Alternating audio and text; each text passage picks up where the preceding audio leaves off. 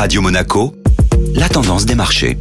La tendance des marchés avec la Société Générale Private Banking. Bonjour Clémentine Rousseau. Bonjour Eric. Tension sur euh, le marché de la dette en séance hier. Le milieu de semaine a été marqué par la flambée des rendements obligataires sur l'ensemble des places mondiales, précipitant les principaux indices actions européens en territoire négatif. Le CAC 40 est revenu sur ses plus bas depuis trois semaines à 6445 points, puis s'est repris sur la fin de séance pour clôturer en baisse de plus de 2%. Les craintes d'une poursuite d'envolée de l'inflation contraint les banques centrales à adapter leur politique, et c'est notamment le cas de la Fed. Les anticipations de resserrement de politique monétaire américaine, encore plus agressives que prévu, pénalisent les marchés et surtout les valeurs de croissance.